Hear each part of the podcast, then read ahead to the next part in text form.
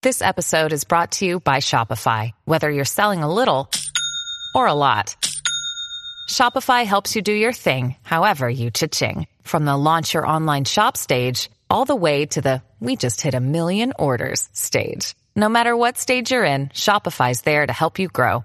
Sign up for a $1 per month trial period at shopify.com slash special offer, all lowercase. That's shopify.com slash special offer.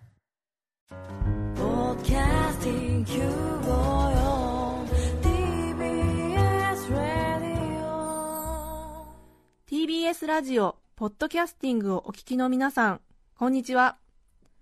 安住紳一郎の日曜天国、アシスタントディレクターの刈谷陽子です。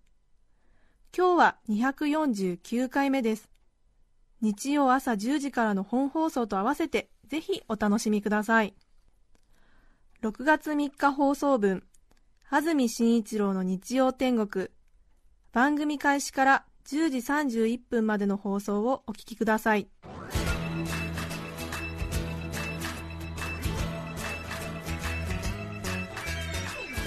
安住紳一郎の日曜天国。おはようございます。6月3日日曜日朝10時になりました。安住紳一郎です。おはようございます。中澤由美子です。皆さんはどんな日曜日の朝をお迎えでしょうか？少し雲のかかった空が広がっています、そんなに暗くはないんですけれども雲が結構広がってますねねスタジオのあります赤坂、現在気温が20度、湿度が70%です。今日はこの後、関東地方では昼過ぎにかけて雨が降るという予報が出ています。確かにちょっといつ雨が降ってきてもおかしくないくらいの感じですね。えねえ。ちょっと朝方雨降ったんでしょうかね。そうらしいです。なんか4時頃に上がったとか。ああ、そうですか。ええ。そうですよね、はい。結構アスファルトが濡れていましたよね。うん。皆さんの街の天気いかがでしょうか。もうすでに雨が降っているというところもあるのかもしれません。今日6月3日日曜日の天気ですがこの後昼過ぎから関東のあちらこちらで雨が降ったり止んだりの見込みだそうです。予想最高気温は昨日より5度前後低く東京横浜で21度宇都宮で20度の予想になっています。そして月曜日明日月曜日の関東地方ですが天気は回復して晴れ時々曇り東京の最高気温は26度まで上がるということになっています。ということで天気が悪いのは今日の午後から1日ということですね、え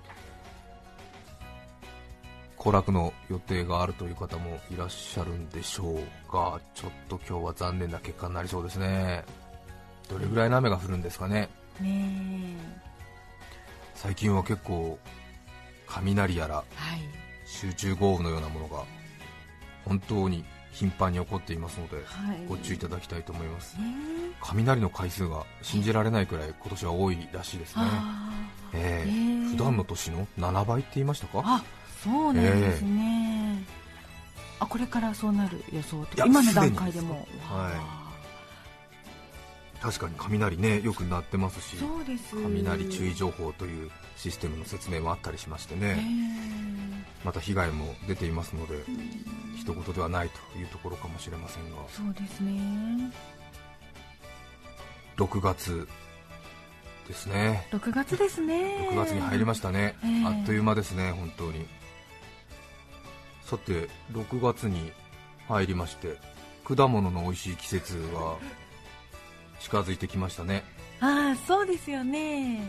皆さんはお店スーパーなどで最近はどんな果物を見かけましたでしょうか？そして買いましたでしょうか？これから本当に果物の美味しい季節になってさくらんぼはいはいはいですね。それから桃と続いてうん。メロン、スイカ。さらにはブドウですね。茶ぶどうか。ですね。と夏に向け果物のビッグスターたちが次々と売り場を賑わすということになるわけですそうですよね。こんなに暗い口調で果物の話をされても皆さんも困ると思いますが はいなんかいい話なのか どうかちょっと今分かりかねるので様子を見てましたけど。はい。怖いですよねこんな声色で。これからはさくらんぼの季節ですねみたいなこと言われても困るわけですよ。私は特にさくらんぼが好きだということは何回も話してきたので覚えてくださってる方もいらっしゃるかもしれませんが特にさくらんぼが好きで毎年食べる食べないにかかわらず注意深くそのさくらんぼの動向を常々観察しております。食べる食べないにかかわらずですね、えー私比較的スーパーとかを覗くのが好きなものですから。そうなんですよね。はい。えー、お詳しいです。体が冷えるまでスーパーの売り場をうろうろしております さすがにもう寒いなと思うと外に出るんですけども、えーそして今年ですね正しくは昨年からくらいなんですけれどこれは皆様にさくらんぼを毎年観察しているものとして皆様にこれはお伝えしなければならないとの確信に至った現象があります。はなので今日少し時間を使って皆様にお伝えしたいと考えております。結論から申し上げますとあの本当にふざけてるわけじゃないんですが結論から申し上げますと、皆さんアメリカンチェリーが逆襲を始めましたよ。ということです、えーアメリカンチェリーの逆襲が始まった。うんすでに気づいている方も多いと思うんですけれどもこれは本当に大きな転換期です。大事なことなのでもう一度言いますけれどもアメリカンチェリーが逆襲を始めたよ。ええ。あの、ね、本当に笑い事ではない、アメリカンチェリーあの皆さんもご存知だと思いますが日本のさくらんぼが出回る2週間から1ヶ月くらい前にアメリカンチェリーっていうのが大体店先に並ぶんですが多分今ちょうど並んでる頃だと思うんですけれども大体私の感覚ですと1パック398円くらいの時代が長かったんですけども最近はアメリカンチェリーも随分高くなってきて500円くらいに普通に値段がついていたりしますけれどはい、そして私はアメリカンチェリーを好きだと思ったことはこれまで一度もない、うん、皆さんいかがですかね？アメリカンチェリー好きだという方いらっしゃると思いますしアメリカンチェリーの関係者の方が聞いていたらとてもねちょっとあの聞き流すことはできないと思うんですけれども、私はアメリカンチェリーを好きだと思ったことは一度もない。結構食べてたのはお見かけしましたけど、そうだったんだ内心は、えへえ。ただ、うん。ご指摘のようにははそれはその本当は日本のさくらんぼを食べたい。はい。日本のさくらんぼが好き。ただ日本のさくらんぼはちょっと高い。里錦はもちろん高砂とか紅秀峰とか品種がありますけれども、日本のさくらんぼはやはり高価な果物でなかなか手が出ない、なので手が出ないのでその代用として仕方なくアメリカンチェリーを私は毎年食べている。という、なんていうのかな、理論的に説明するとそういうことなんですよ。そうだったんですね。そうだったのか、うん。この気持ち分かってくださる方いると思うんですよ。えー本当は日本のさくらんぼを食べたいんだけれども高価なのでその代用として仕方なくアメリカンチェリーを食べている、あるいは日本のさくらんぼの出回る時期っていうのはうんうん本当に短くて3週間くらいで出てきたと思ったらすぐ引っ込んじゃう。そうです、うん。でえさくらんぼ好きにとってみると一年中そのさくらんぼを食べたいという気持ちを抱えているんだよね、えーそうえーですね。そして夏の終わり、秋、冬、春とずっとさくらんぼを食べたいという気持ちをこう抱き続けているのでそうそうそう。5月の初旬とか中旬にアメリカンチェリーがスッと出てくるとうっかり待ちきれずにそれに食いついちゃうというね。そうそうそうそうえーそうそう。そうですこの感じわかりますよね。うんまさに、えはい、うっかり待ちきれずアメリカンチェリーを食べちゃうんだね、ええ本当はね日本のさくらんぼが出てくるのを待ちゃいいんだけれどもね。こう本命の彼女が登場するのを待ちきれず手頃な女性で手を打ってしまうという工業高校男子みたいな う。っかり加減だよね。そうでしょう。いやそうでしょ？だって本当は待ってたらもっと上玉を捕まえられるようなね肥料よしの男子なんだけれどもうっかりそのあれだ青春時代のその欲望に負けてね手近なところで手を打っちゃったりとかして、飢餓感からええはそういう例は結構皆さんの、ま、身近にもあると思うんですよ、あいつ随分とね低いところで手を打ったなというような、ね、ことがあると思うんですよ、こういうことがある、え違いますか？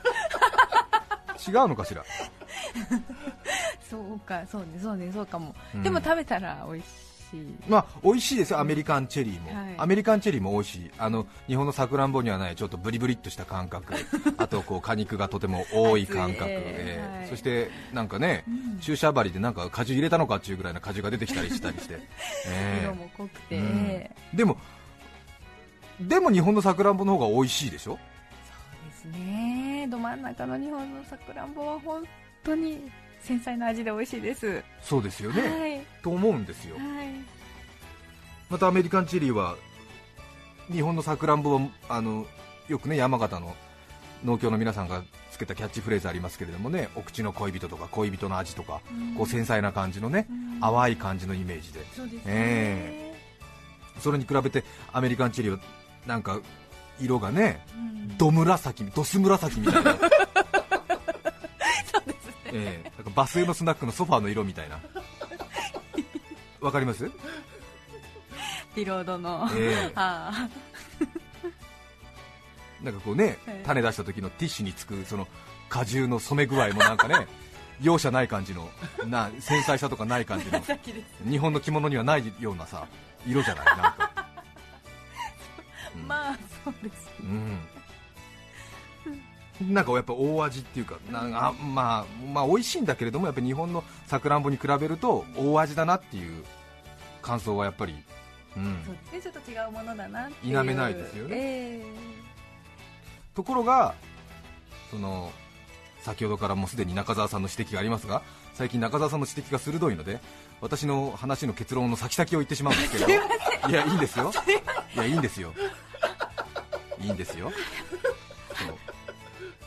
ところがその人間の味覚というものは案外いい加減なものでその美味しいと感じる基準っていうのは結局育ってきた環境に影響されるところが大ですよね、ええ。慣れ親しんだ味がやっぱり美味しいと思う。はい、うん。え。母親の料理の味が美味しいと思うのはそれはやっぱりね超一流のシェフと自分の母親が料理作ったらどう考えたって一流のシェフが作った料理の方が美味しいんだけれどもずっと母親の料理で育ってくると結局そっちの方が美味しいって感じる自分がいるっていうことは結局それは絶対的な美味しさではなくて自分の環境がそうさせてるわけですよね。ね。え日本人はよく納豆が好きでね、はい外国の人はなんでこんな腐って糸引いてるものが日本人は好きなんだってびっくりされるみたいですけども、私たちだって外国の人にじゃあ日本人なんで納豆が好きなのかと聞かれたら究極的には小さい時からみんなと一緒に食べて美味しいと思ってるからだっていうことなんだと思いますよ。なのであのなんですかね妥協の産物的にこうアメリカンチェリーをね、はい、食べ続けてきた歴史があるわけじゃないですか、はい、心の奥ではアメリカンチェリーを認めてはいない、ですし私はアメリカンチェリーが好きですかって聞かれると、好きではありませんってはっきり答えるんだけれども、体は5月の初旬になるとアメリカンチェリーを欲しているんだよね。食べたいんだよやっぱり。これ分かりますかねこの感覚。難しいこと言ってますけどもね。皆さんだったら理解してくれたはずですよ。認めちゃいないんだよ、うん理性ではね。理性ではね、アメリカンチェリーなんてっていう。代用ですからみたいな、ええ。あくまでも仕方なくみたいなね、えつなぎです。えつなぎですっていうね。正規会員としては認めてないんですよっていうね。ただちょっと正規の会員の方が来るのが遅いんで特別に私の体の中に入れてるんですからねアメリカンチェリーっていうね、ええ。特別にねみたいなね、ええ。うん。その矛盾に皆さんは苦しんでませんか？苦しんでないかな？そこまでは。苦しんでない。私はずーっと苦しんでるんだ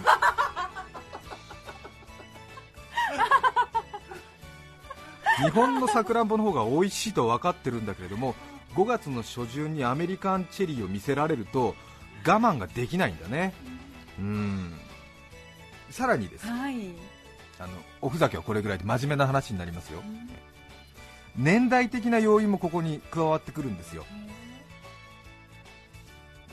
アメリカンチェリーの日本への輸入の解禁っていうのがちょうど私が、えー6歳くらい昭和50、何年 ?53 年 ?54 年 ?1979 年。アメリカンチェリーの輸入解禁当時はすごく大騒ぎしたんですよ。あえー山形のさくらんぼ農家がね大打撃を受けるとか言ってね、えー牛肉オレンジ輸入解禁の前ぐらいですよ。ですね。えーアメリカンチェリーの輸入の解禁が1979年。確か。ごめんなさい。ちょっとうろ覚えで、えー。そして全面解禁が平成の2年かな？平成2年かな？平成3年かな？へで昭和54年に出回り始めて平成2年にもうドバドバ市場にアメリカンチェリーが並ぶようになった。えーでこの日本におけるアメリカンチェリーの年表とドンピシャ重なってくるのが私たち第二次ベビーブームの人間たちなんですよ。なのでやっぱりこうね離乳食取り始めてようやく自分の好きなものとかが言えるようになった5歳6歳ぐらいの時にアメリカンチェリーというものを世の中が知り始めそして食べ盛りの小学校中学校ぐらいの時にアメリカンチェリーが大英イトーヨーカドーでドワーッとこう並んだわけですよ、ええ。そしてさくらんぼはお腹いっぱい食べられないし高価だったから母親も第二次ベビーブームにはそんなもの与えない、ね、でアメリカンチェリーをさなんか洗剤でジョーって洗ってねボールいっぱいほら食べなさいみたいな。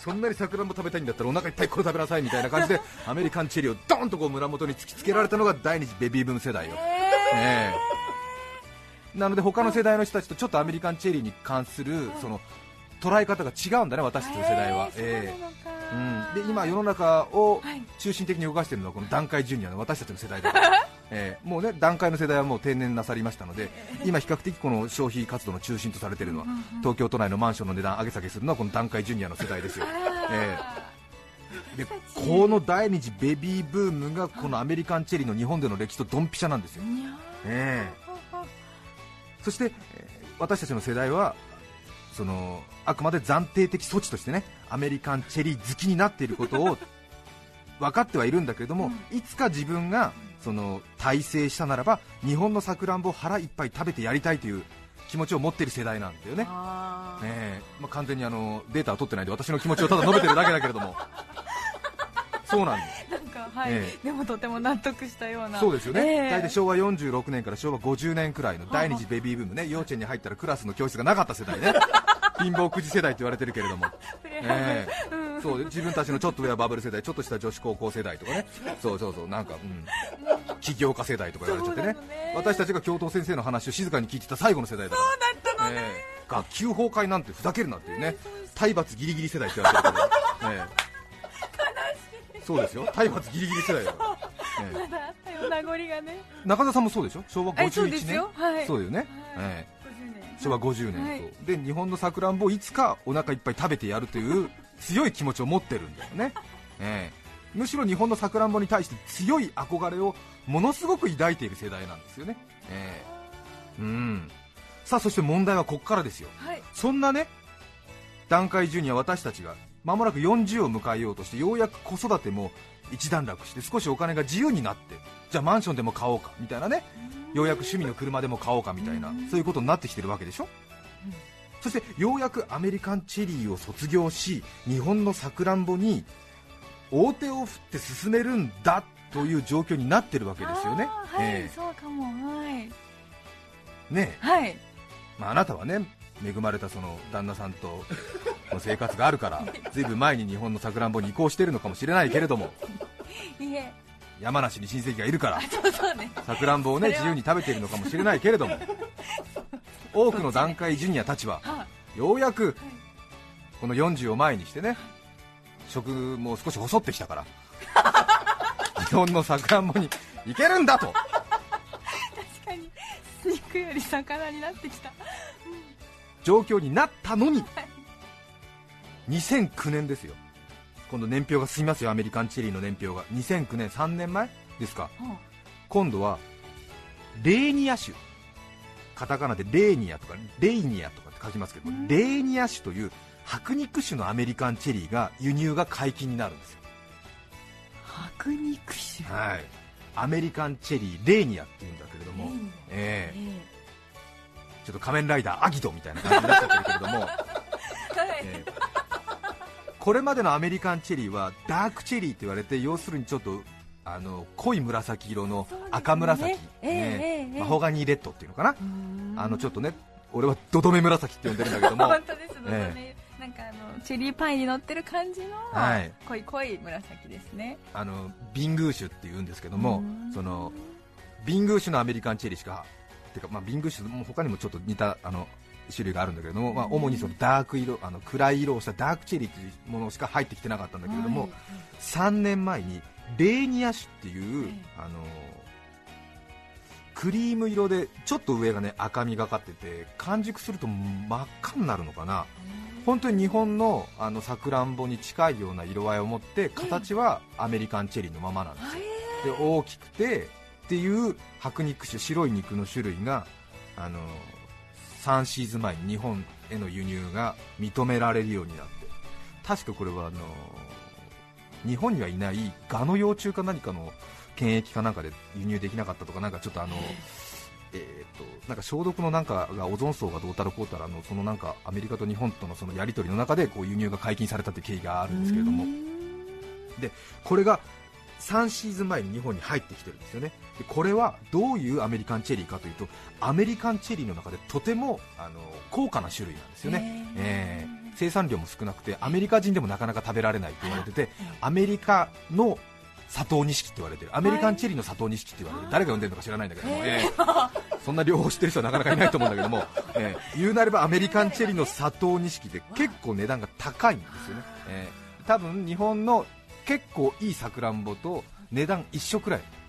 え私去年有楽町の駅前の果物屋でただ一度だけ見かけましたけど一山やっぱり1500円してました。なんで結構いい値段するんですよ。そうですね、それでえ3シーズン前から日本に入ってきて多分果物好きとかちょっとそういうものをに興味あっていろいろインターネットでお買い物とかしてる人は多分去年か一昨年ぐらいに多分食べてるはずなんだけれどもこれがそのブリッとした噛み応えはアメリカンチェリーのままで皮がちょっと薄くて日本のさくらんぼに味がちょっと似ているんで、ね、似ている。ええ。はい。ただし決して同じではない、うん。同じではないけれどもね。なのでアメリカンチェリーと日本のさくらんぼの真ん中のような味を持ったのがええ。アメリカンチェリーレーニア、うん。そして結構高いんですよ。はあの1箱やっぱり8000円とか高いもの2万円ぐらいする。本当に佐藤錦に近いくらいの値段をがしているんですけども去年2011年がちょうどそのレーニア州がアメリカのオレゴン州だかワシントン州だかで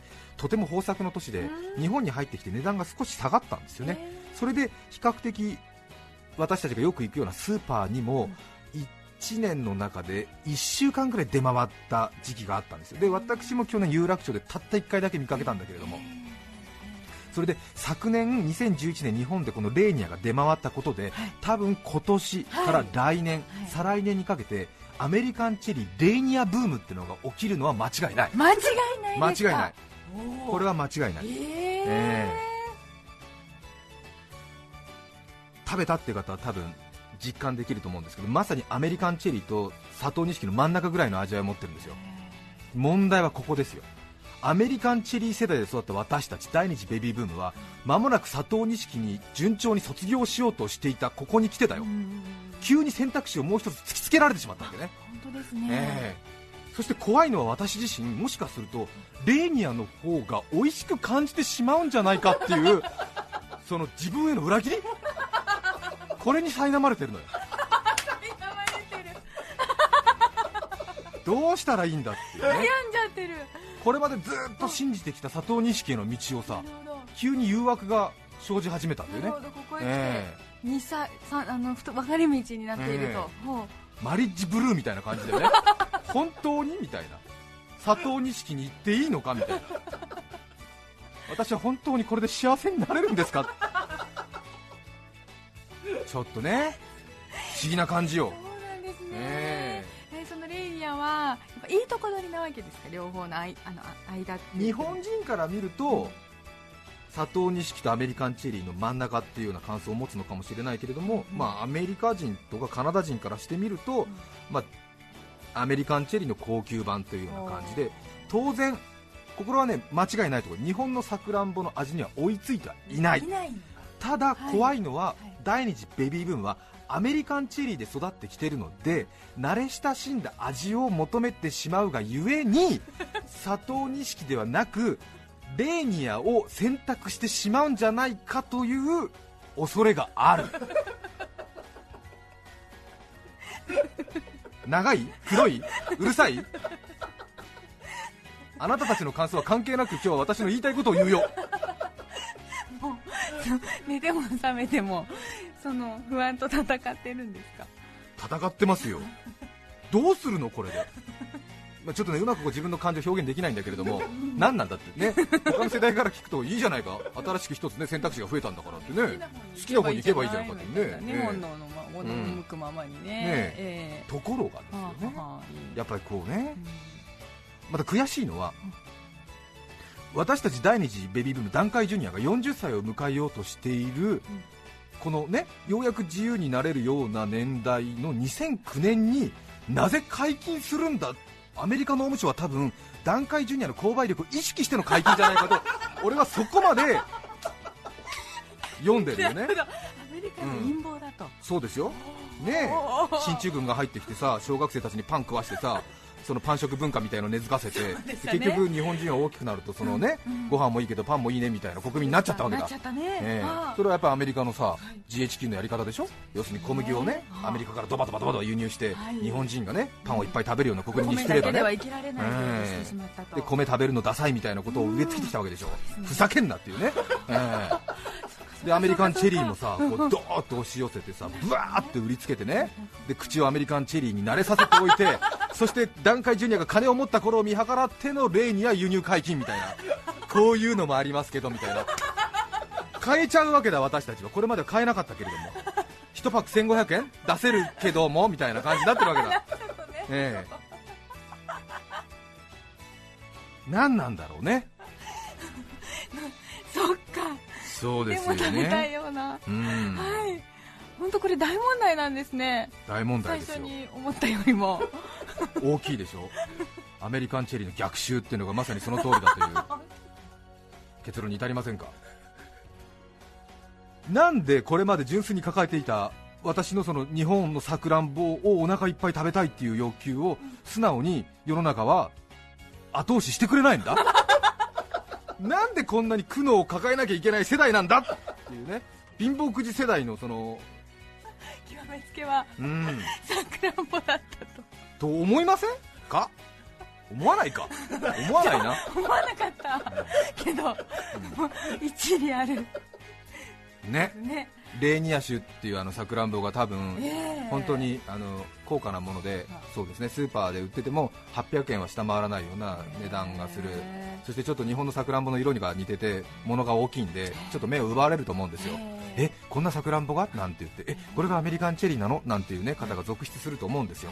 で今年今年はちょっと無理かもしれないけど多分来年再来年ぐらいに多分ちょっとしたブームが起こると思うんだけれども今の話をよく思い出してね。はい。えで自分がどういう道を進めば幸せになれるのかということを、ね、考えてね。なるほどえね、日本の国益も考えて。そう日本の国益も考えてでアメリカの策略も考えて 山形の農家の人の気持ちも考えてそして私たちが後世に残すものも考えて、ええ。気持ちを大事にして。自分の気持ちを大事にしてそして子供にはどのさくらんぼを与えたらいいのかとかね。そういうことも考えて、お願いしたいなというふうに思っています。私が伝えたかったことはこういうことです、はい。長くなりました。本当にごめんなさい修学旅行の思い出。川越市のニョロさん34歳男性の方ありがとうございます。修学旅行の思い出、はい。高校の修学旅行の思い出です。旅行先は九州。移動手段は新幹線だったため東京から博多駅まで約6時間近い電車の旅でした。はそんな長い時間だったらと車内で食べるお菓子を多めに持っていこうと思い荷物に詰め込んだのですがポテトチップスだけがバッグの中に入らない。い、うん。どうしようか。でもみんなで食べたいし。すると困っていた私を見かねた母親がこうするんだよと針を持ってきて袋に小さな穴を開けて 中の空気を抜いたのです。高校生だった私はすごいぞ母さんと母親を大絶賛。無事バッグの中に全ての荷物が収まりました。いざ旅行初日友人たちと車内で盛り上がってる頃みんなでポテトチップスを食べようとバッグから出して封を開けた途端粉々に粉砕されたポテトチップスがありました。そこで人生初めて気がつきました。ポテトチップスの袋に入っている空気は意味のあるものなんだなぁということに。さすがに粉々になったポテトチップスは恥ずかしくて自分だけで食べました。確かにね。割れないためのね、うん空気なんですかねえ。でも確かに一瞬ねお母さんのその行動力を目の当たりにするとね、おおすごいぞ母さん！っていう気持ちになりますよね。皆さんからのメッセージをお待ちしています。E メールのアドレスはすべて小文字で日天アットマーク tbs.co.jp nichiten アットマーク tbs.co.jp です抽選で5名の方に何かと便利でシュールな表紙があなたの日常を演出日天ノートを3名の方にはカルピスセットをプレゼント。さらにメッセージを紹介した全ての方にオリジナルポストカード忍術集団パキをお送りしています。今日のテーマは修学旅行の思い出皆さんからのメッセージをお待ちしています。それでは今日の1曲目です。中野区の知恵蔵さん女性の方からいただきました。ありがとうございます。今日も2時間どうぞよろしくお願いします。 Superfly 魂レボリューションどうぞ。6月3日放送分安住紳一郎の日曜天国。10時31分までお聞きいただきました。著作権使用許諾申請をしていないためリクエスト曲は配信できません。今日はこの辺で失礼します。安住紳一郎のポッドキャスト天国。今週水曜日6月6日はカエルの日です。殿様ガエルアマガエルうちの母ちゃん体大きく服が L TBS ラジオ954さて来週6月10日のメッセージテーマは「果物と私」ゲストは武士マニュアル著者歴史学者の氏家幹人さんです。それでは来週も日曜朝10時 TBS ラジオ954でお会いしましょう。さようなら。安住紳一郎の「ポッドキャスト天国」これはあくまで試供品皆まで語れぬポッドキャスト。ぜひ本放送を聞きなされ。TBS ラジオ954